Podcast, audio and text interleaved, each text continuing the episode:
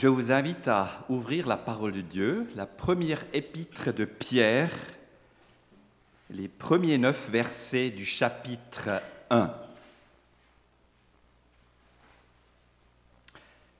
De la part de Pierre, apôtre de Jésus-Christ, à ceux qui sont étrangers et dispersés dans le pont, la Galatie, la Cappadoce, l'Asie et la Bithynie.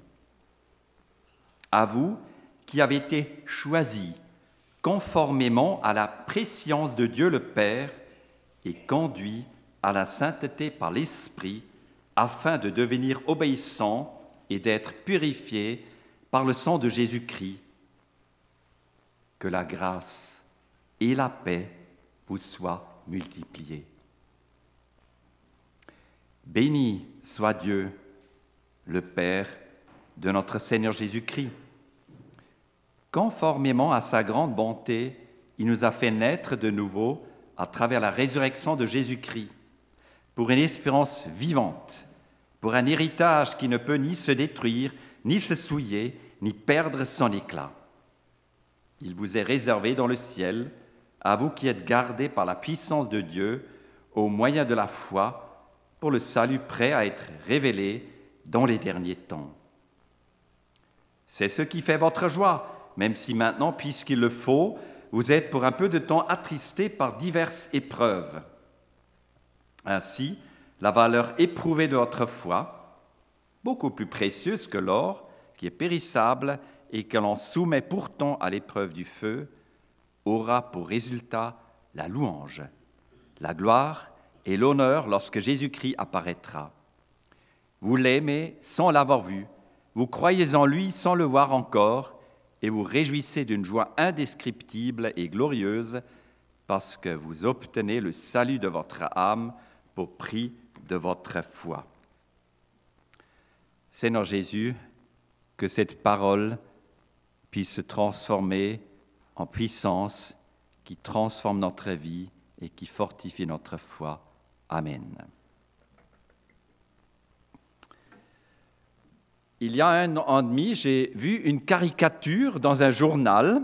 On était en plein dans la première vague de la Covid, où Dieu rencontre son adversaire. Et le diable dit à Dieu, la Covid a fait ce que n'est jamais réussi, la fermeture de toutes les églises. Que répond Dieu? Oui, mais il y a maintenant dans chaque foyer une Église. L'Église et la Covid, je vais vous présenter cinq risques et cinq opportunités. N'ayez pas peur, détendez-vous, je ne prêche pas sur la Covid, je prêche ce matin sur l'Église de Jésus-Christ, que les choses soient claires. D'abord, je vous présente les cinq risques. Premier risque,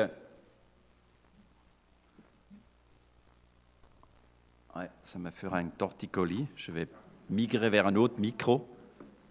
Voilà. Qui Premier risque, les gens ne reviennent plus à l'Église. Qu'est-ce que vous observez de votre Église? Quel groupe ne revient plus? Est-ce que ce sont les personnes à risque? C'est compréhensible. Est-ce que ce sont des personnes en marge de l'Église? Là, il y a aussi un risque qui vont s'éloigner à nouveau de l'Église. Est-ce que les consommateurs, entre guillemets, ceux qui viennent juste pour... Euh, euh, oui, pour ressortir quelque chose, est-ce qu'ils sont là ou ils sont plus là?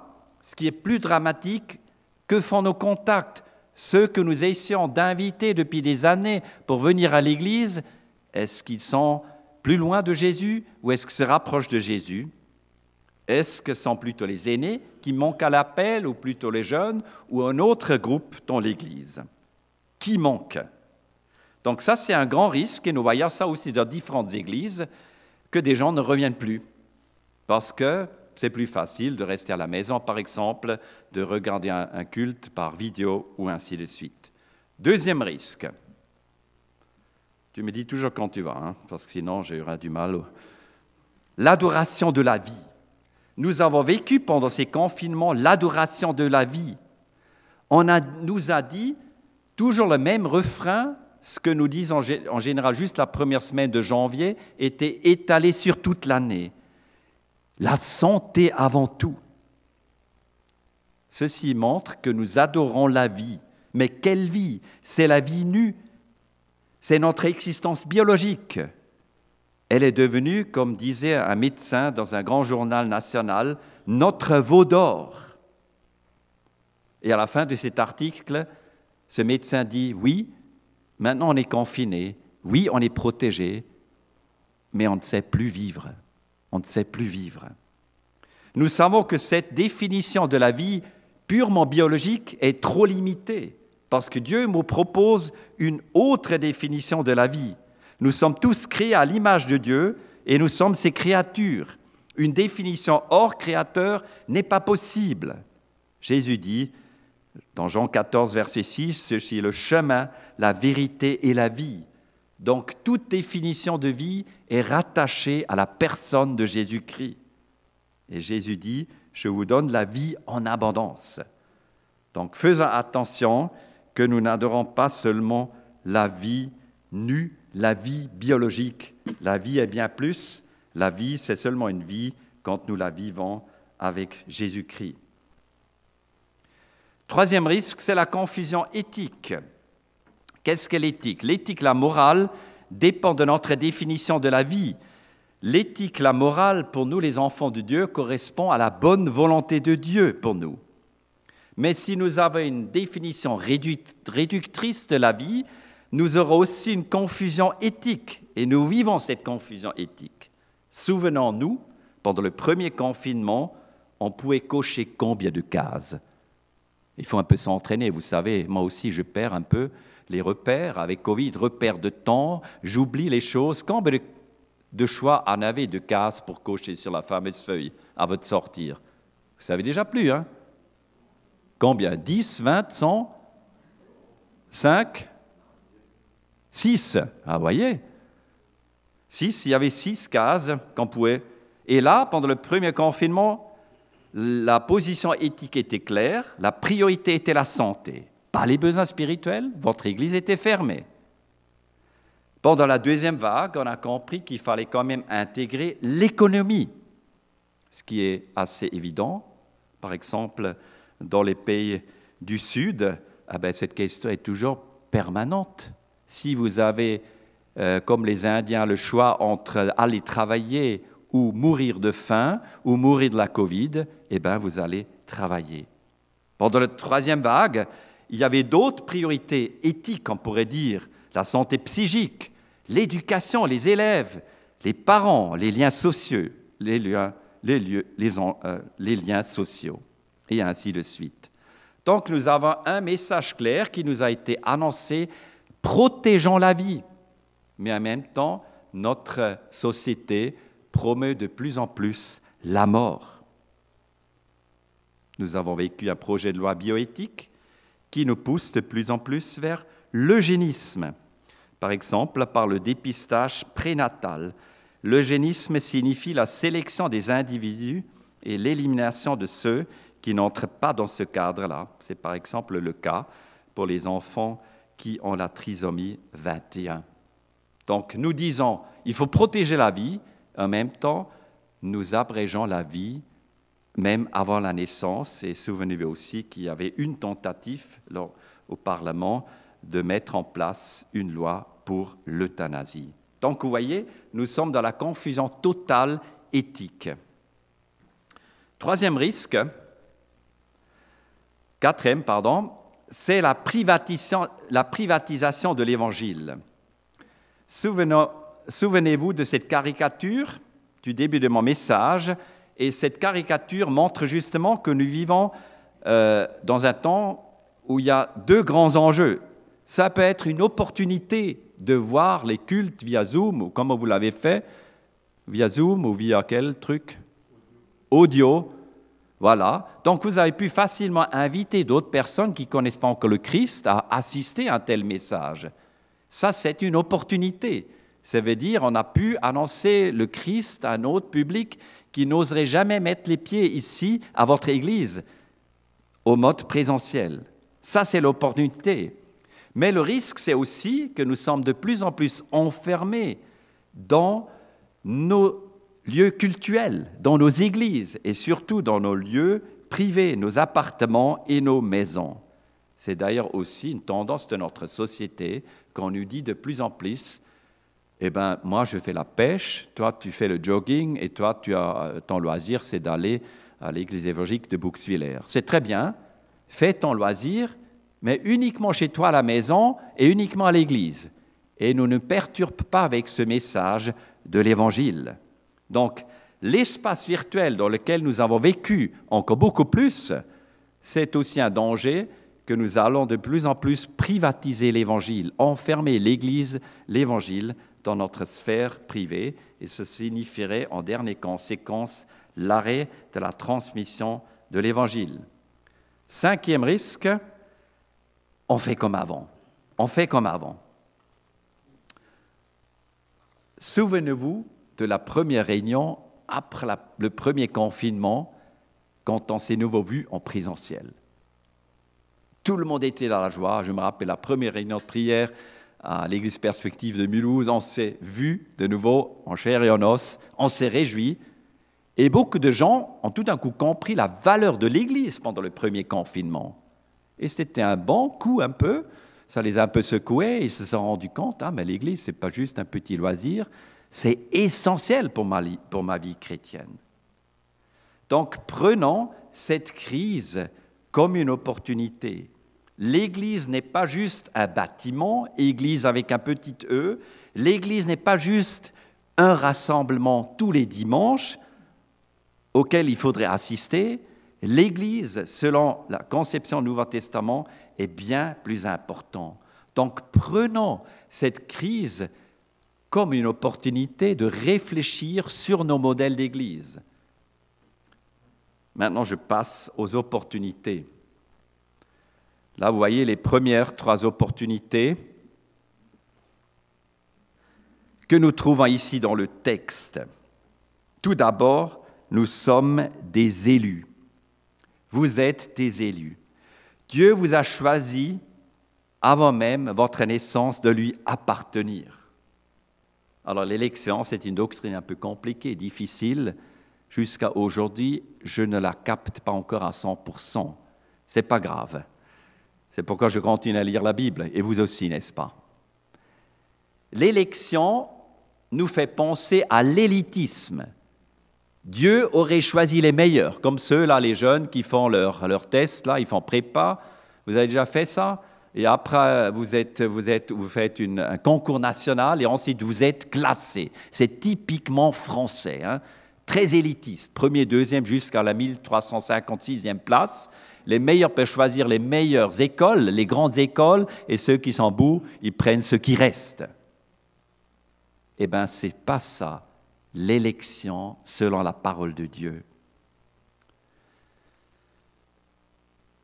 l'élection, ce n'est pas le choix du meilleur. Sinon, regardez une liste de ces gens que Jésus a appelés à être ses disciples. Ce n'étaient pas les meilleurs, pas du tout. Non, l'élection, c'est le choix souverain de Dieu qui te dit, je te veux, Jean, je te veux, Louise, je te veux, Geneviève, je te crée pour que tu vives avec moi. J'espère que chacun de vous ce matin connaît ce message d'amour de Dieu. Dieu voudrait vous avoir à ses côtés comme vis-à-vis.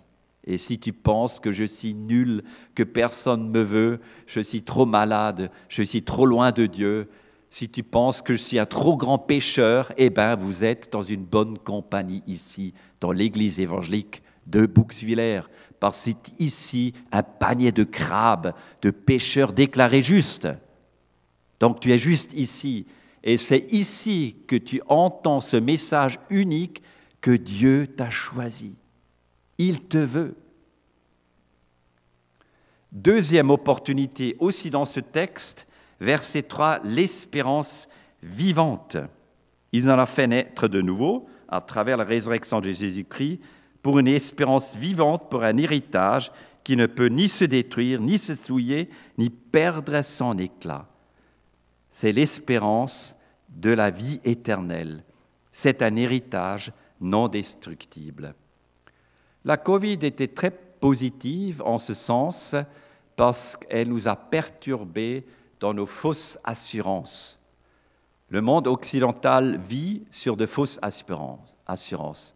Nous avons de l'argent, nous avons des assurances, nous avons une vie sûre, nous avons en France la meilleure sécurité sociale, une des meilleures médecines dans le monde, rien ne peut nous arriver. Et la Covid nous a rappelé ce que le message biblique dit sans cesse. Jean-Georges, tu es limité. Jean-Georges, tu subis aussi les conséquences du péché, c'est-à-dire la maladie, et enfin, à la fin aussi, la mort. Et pour nous, nous avons cet héritage, comme Pierre dit, un héritage non destructible qui ne peut ni, ni se détruire, ni se souiller, ni perdre son éclat. Chers amis, c'est notre espérance, la vie éternelle. Vous savez, il y a quelque chose de très grave qui peut nous arriver à tous dans notre vie, c'est la mort. C'est la règle pour tout le monde. Et donc c'est très bien si ce Covid nous a rappelé cela, et si cette Covid nous rappelle qu'il faut préparer cette dernière heure. Est-ce que parmi vous, chacun a confié sa vie à Jésus-Christ La Covid, on n'ose pas parler du jugement de Dieu, je le ferai non plus, mais c'est un signe, c'est un avertissement, au moins pour nous les enfants de Dieu, de nous confier à Jésus-Christ. Pas demain, mais aujourd'hui, ce matin.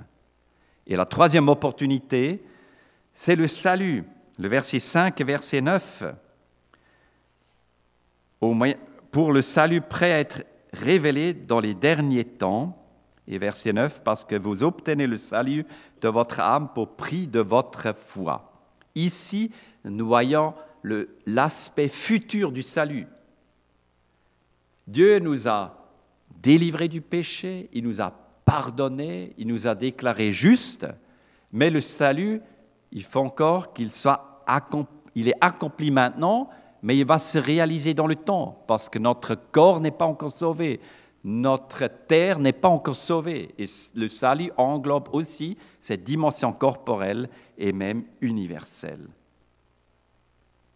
Donc ces trois opportunités, aucune crise peut nous les enlever, chers amis. Qu'importe ce que tu vas affronter dans ta vie, tu es un élu, une élue de Dieu. Qu'importe ce qui t'arrive dans la vie, une maladie incurable, le désespoir, tu as une espérance vivante, le ciel, Apocalypse. Qu'importe ce qui t'arrive, Dieu est toujours prêt pour te pardonner. Quatrième opportunité,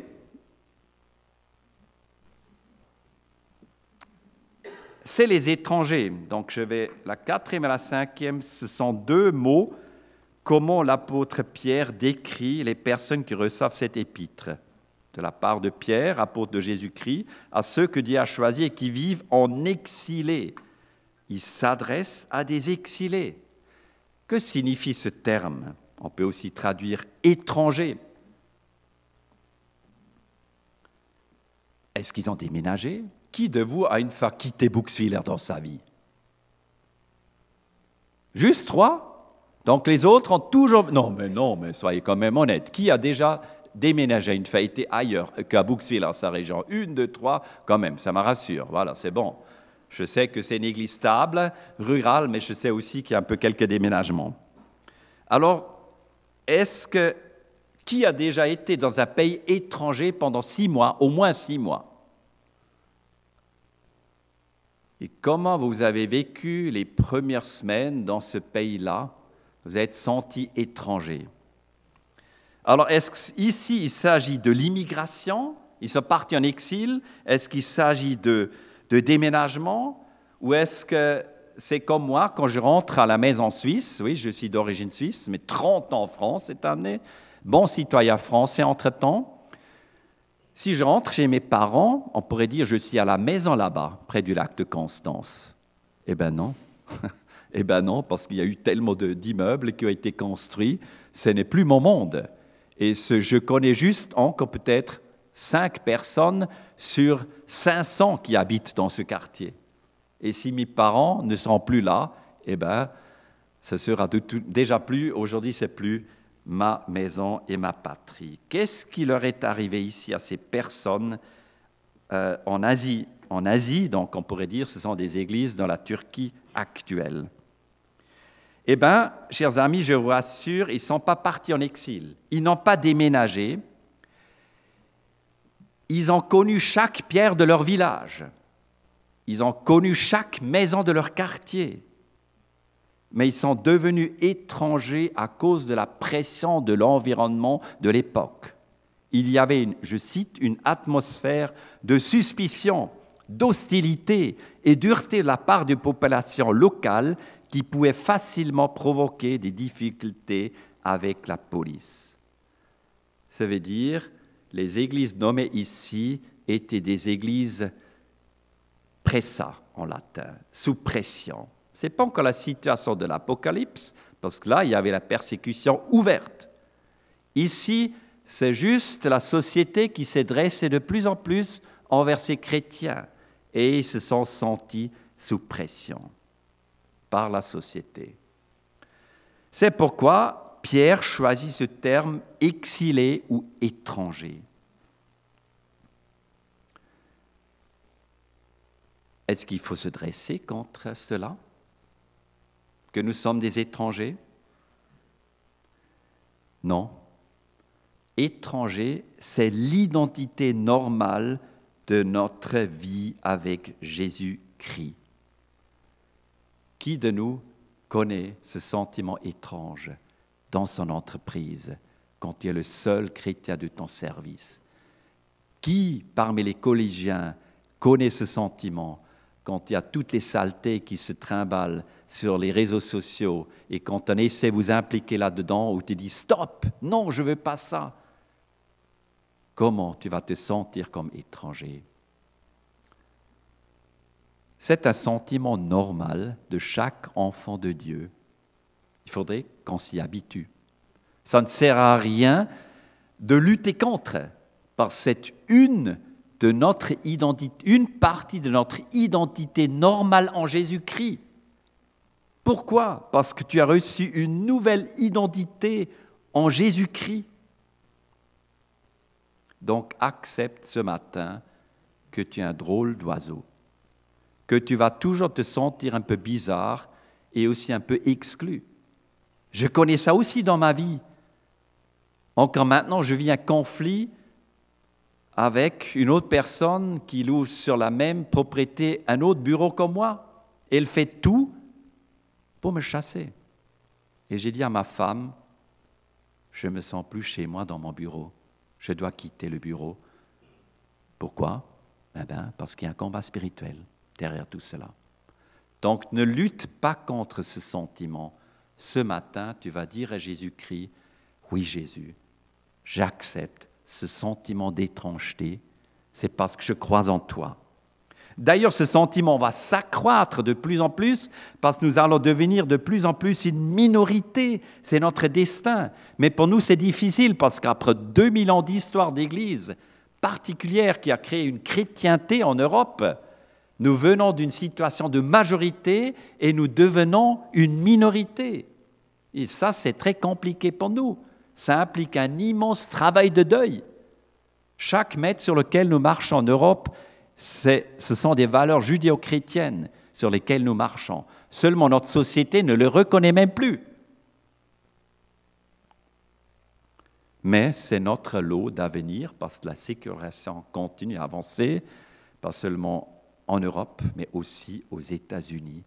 Nous allons devenir de plus en plus une minorité. Il faudrait bien s'y faire à cette idée-là.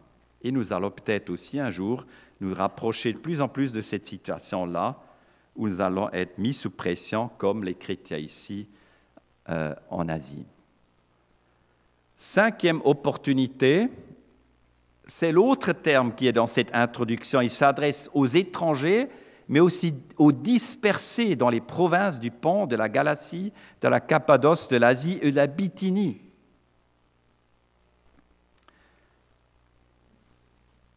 Alors, je vous ai déjà dit, prenons cette crise comme une opportunité. C'est d'ailleurs toujours le regard que nous devons avoir sur notre vie et notre société. Si Dieu a permis cette crise, ça veut dire qu'il a un plan derrière tout cela. Prenons cette crise comme une opportunité de réfléchir sur nos modèles d'Église. Parce qu'il y a des modèles d'Église qui vont survivre dans les crises qui vont venir et d'autres modèles qui vont s'arrêter. Je vous présente trois modèles d'Église qui ne survivront pas parce que ce sont des modèles d'Église qui ne produisent en général, je dis bien en général, pas de chrétiens stables et mûrs qui savent se nourrir eux-mêmes.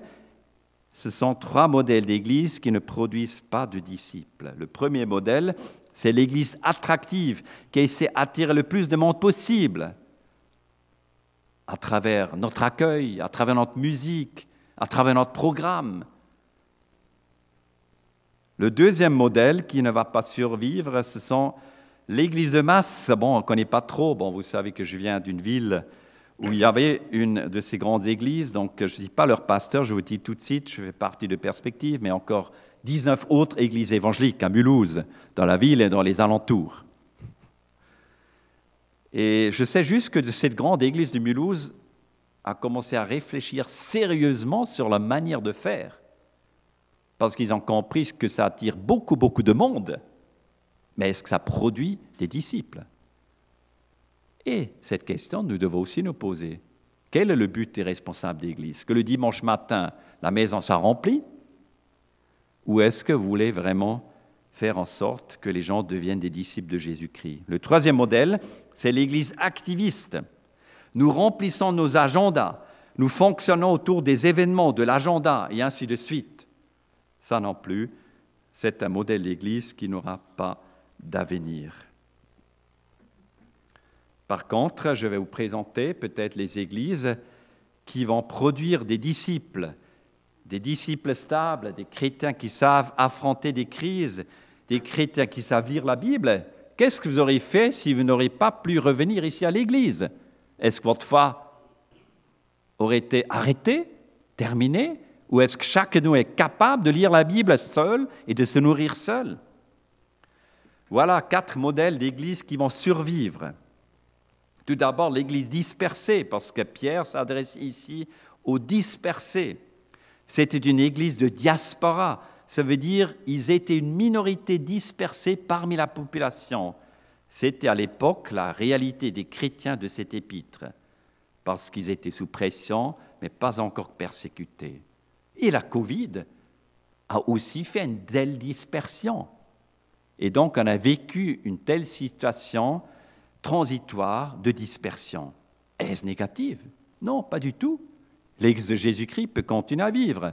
C'est un modèle d'Église du Nouveau Testament, l'Église dispersée. C'est un modèle tout à fait légitime. On peut rapprocher ce premier modèle au deuxième, c'est le modèle missionnel. C'est un peu ce qui est en vogue actuellement. Ça veut dire, tu n'es pas seulement Église ce matin, mais tu es aussi église le lundi quand tu es dans ton travail, quand tu es sur ton chantier, quand tu es à l'école, à l'université, là aussi tu es église. Tu es une sorte d'église en dispersion. C'est-à-dire, je me rends compte que chacun de nous est missionnaire là où nous sommes. Et chacun de nous porte un petit bout de l'église là où il est dans ce quotidien, là où il vit dans ce quartier. Vous voyez à côté aussi l'ADN de perspective qui est noté, c'est le quatrième. Le troisième modèle d'église, c'est l'église de disciples. Jean Matthieu 28, 19. Faire des disciples, c'est l'appel missionnaire et ça veut dire je me comprends comme un acteur dans l'Église qui veut aider une autre personne à devenir disciple. De plus en plus d'Églises change maintenant vers ce modèle-là, où nous ne voulons pas seulement produire des activités, des événements, faire des choses dans les petits groupes, rien contre cela, mais nous voulons faire en, toute, en sorte avant tout de disciples, c'est-à-dire on met en place des binômes, deux sœurs ensemble, deux frères ensemble, qui se rendent compte de leur, de leur vie spirituelle. Celui qui est un peu plus avancé de la vie chrétienne va aider l'autre qui est un peu plus jeune dans sa foi. Et le quatrième modèle d'église, c'est l'église fondée sur les relations. C'est le modèle de 1 Jean 1, la koinonia, la communion fraternelle. Nous sommes liés les uns les autres parce que nous avons le même objet de foi, Jésus-Christ. Mais nous sommes aussi liés les uns avec les autres parce que nous avons le même esprit. Et à travers la Sainte Trinité, nous sommes aussi liés les uns avec les autres. Donc ce matin, je vous laisse un devoir au conseil d'Église. Vers quel modèle d'Église allez-vous tourner? Ça ne sert à rien de déplorer le passé. Vous ne pouvez plus revenir deux ans en arrière. Le monde a tourné.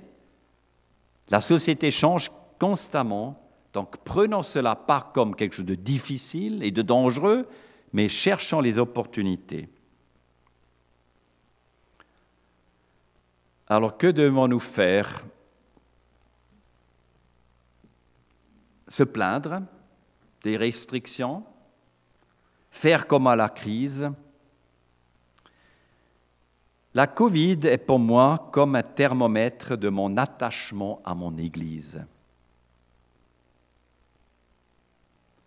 Pour ceux et celles dont l'Église n'est pas importante, ils se sont un peu éloignés peut-être, ils ont un peu pris des distances. Quel est ton attachement à l'Église de Jésus-Christ? Est-ce que c'est juste? Une chose parmi d'autres? Ou est-ce que c'est essentiel? Vous savez, le mouvement évangélique a une conception de l'Église assez petite et pauvre. Parce que pendant des décennies, nous avons dit Ah, mais l'Église n'est pas importante. Non, non, l'Église n'est pas importante. C'est que Jésus qui est importante. Oui, c'est vrai. On a dit L'Église n'est pas importante s'il y a seul médiateur. Oui, c'est vrai. Et on a toujours dit Mais tu sais, c'est juste une affaire entre toi et Jésus. Hein? L'Église n'est pas importante. Et on a prêché ça pendant des années, ça veut dire on a prêché plutôt l'individualisme évangélique et on n'a pas prêché la saine doctrine de la parole de Dieu. Il ne faut pas s'en étonner. Les gens ont tellement bien compris ce message que de plus en plus de personnes quittent nos églises. Parce qu'on en a vécu en général deux crises dans une église évangélique, on ne retourne plus dans une troisième église évangélique. Vous connaissez la plus grande église évangélique en France? Comment elle s'appelle? Elle se réunit tous les dimanches matins. Ponctuelle, très ponctuelle. C'est la plus grande méga church en France. Ce sont les 50 000 évangéliques qui ne fréquentent plus aucune église en France, sur les 600 000. On appelle ça le christianisme nominel. Ce sont les gens que nous avons critiqués dans les autres églises il y a 30 ou 40 ans en arrière. On a dit, mais nous sommes les vrais, nous sommes les militants. Et maintenant, nous subissons le même mouvement. C'est un mouvement que chaque culture, chaque église euh, vit. Et c'est bon, c'est pour notre humiliation. Donc il faudrait que tu aies une autre vision de l'Église locale. L'Église locale ne t'apporte pas le salut, mais elle communique le salut. Nous avons combattu cette phrase dangereuse, hors d'Église, pas de salut. Non, vous voyez, c'est ça, on a combattu cette phrase. Je dirais aujourd'hui, hors d'Église, tu vas perdre le salut en Jésus-Christ, parce que c'est l'Église qui va te nourrir. C'est la communion fraternelle qui est essentielle. C'est très bien parce que c'est là où je vis la correction, parce qu'une autre sœur, un autre frère a une autre idée.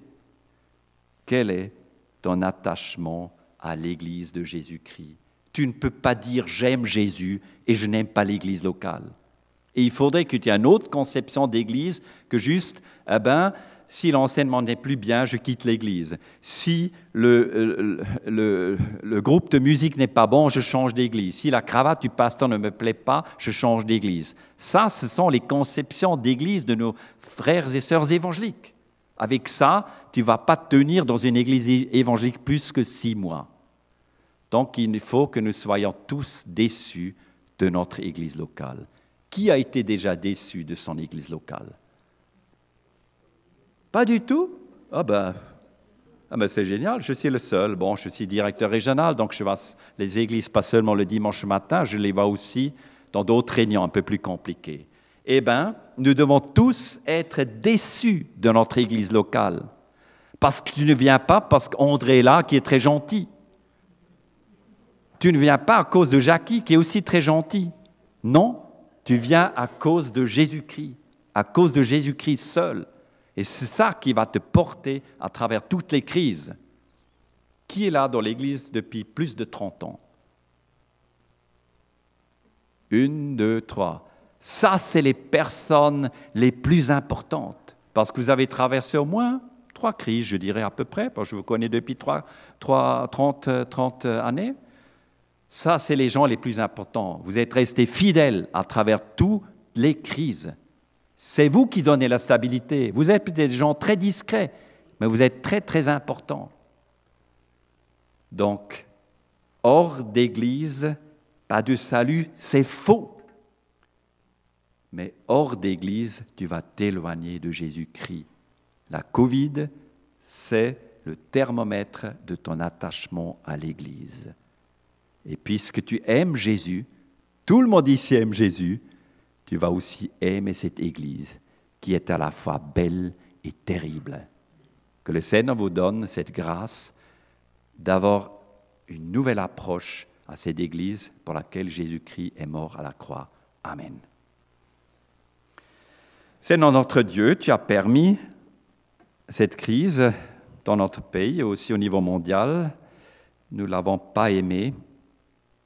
Cette crise m'a aussi secoué, a brisé un certain nombre de certitudes qui étaient encore en moi, de fausses certitudes, et je t'en remercie. Malgré tout, nous sommes des personnes privilégiées. Tu nous as protégés aussi dans notre pays. Aide-nous à voir cette crise comme une opportunité pour ton Église et aide à chacun de nous d'aimer son Église, l'Église de Jésus-Christ. De l'aimer quand tout va mal, quand elle est dans la crise, et de jubiler quand tu es en train de la bénir et tu es en train de la faire grandir.